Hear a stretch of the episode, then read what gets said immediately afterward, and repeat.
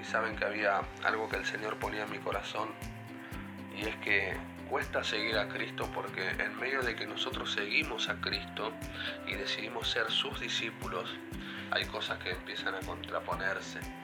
¿no? Tenemos que tener esa lucha eh, con lo que hay en nuestro corazón y con las decisiones que tenemos que tomar. ¿no? La Biblia nos habla de que había grandes multitudes que iban con Él, pero el Señor se le paró a todos ellos y le dijo, bueno, si ustedes quieren ser mis discípulos, tienen que llevar su cruz. Se los voy a leer en el libro de Lucas 14, 25. Dice, grandes multitudes iban con él. Y volviéndose les dijo, si alguno viene a mí y no aborrece a su padre, madre y mujer, e hijos, hermanos y hermanas, y aún también su propia vida, no puede ser mi discípulo. El que no lleva su cruz y viene en pos de mí, no puede ser mi discípulo. Bien, el Señor hablaba de aquellas cosas que están en nuestro corazón que nos impiden seguirlo a Él. Bien, muchas veces nosotros para seguir a Cristo tenemos cosas eh, ocupando el lugar de Dios. Y si esas cosas ocupan el lugar de Dios, nos dificultan para poder seguirlo. Ustedes imagínense, el Señor dijo que nosotros debíamos amarlo a Él sobre todas las cosas. Amarlo a Él implica obedecerlo a Él. Y obedecerlo a Él implica cumplir sus mandamientos. Ahora, el Señor dijo que debíamos aborrecer a nuestro padre y madre. No habla de odiarlos, habla de amarlos menos. Eso quiere decir que nosotros por prioridad y como centro de nuestra vida tiene que estar el Señor Jesucristo. Y pasa que muchas veces se suben cosas a nuestro corazón que ocupan el lugar de Dios, que lastiman nuestro corazón, que nos causan tristeza y que sabemos que no tienen que estar ahí ocupando ese lugar. Porque cuando el Señor ocupa todo el lugar de nuestro corazón, el primer lugar, nosotros vivimos centrados en Él, y gozosos, porque no hay nada que ocupe su lugar. Bien, lo primero que tiene que estar en nuestro corazón es amar a Dios sobre todas las cosas. Cuando algo ocupa el lugar de Él, y vos empezás a amar más eso, sea padre, madre, novia, lo que sea, pónganle el nombre que quieran.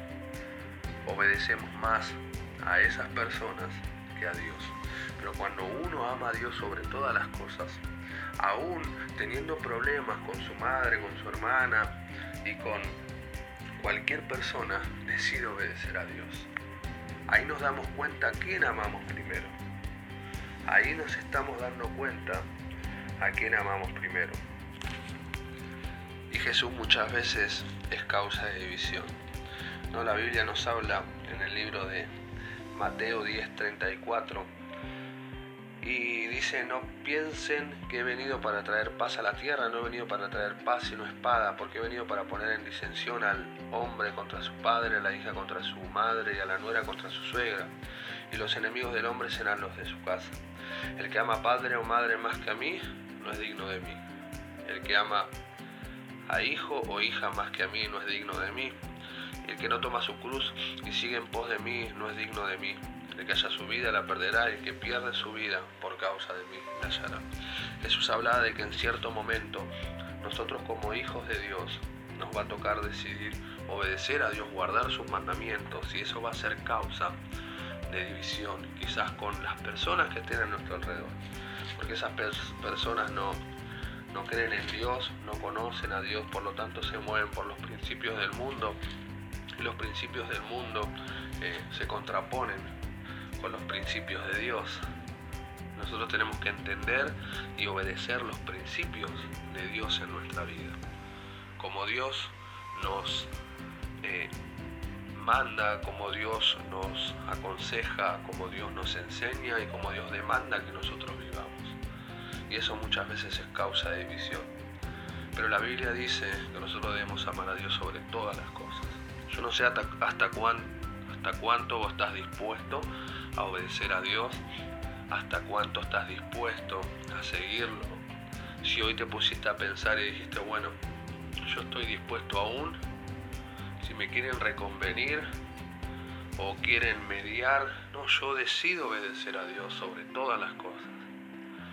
Y ponete a pensar en aquellas personas que están a tu alrededor o en alguna situación para que vos conozcas hoy, que se te va a presentar, de que vos decidas hoy, diga yo voy a obedecer a Dios sobre todas las cosas. Obedecer a Dios sobre todas las cosas. Y como les dije, quizás muchas veces es causa de visión. Hay un ejemplo que nos enseña la palabra también, de que fue una situación cuando Jesús cuando en el contexto que dice estas palabras, él iba a morir a la cruz, él había tomado su cruz y decidía ir a morir. Bien, él decidía por amor a nosotros. Nadie lo mandó a morir a Jesús en la cruz, él tomó su cruz y siguió el propósito que Dios tenía.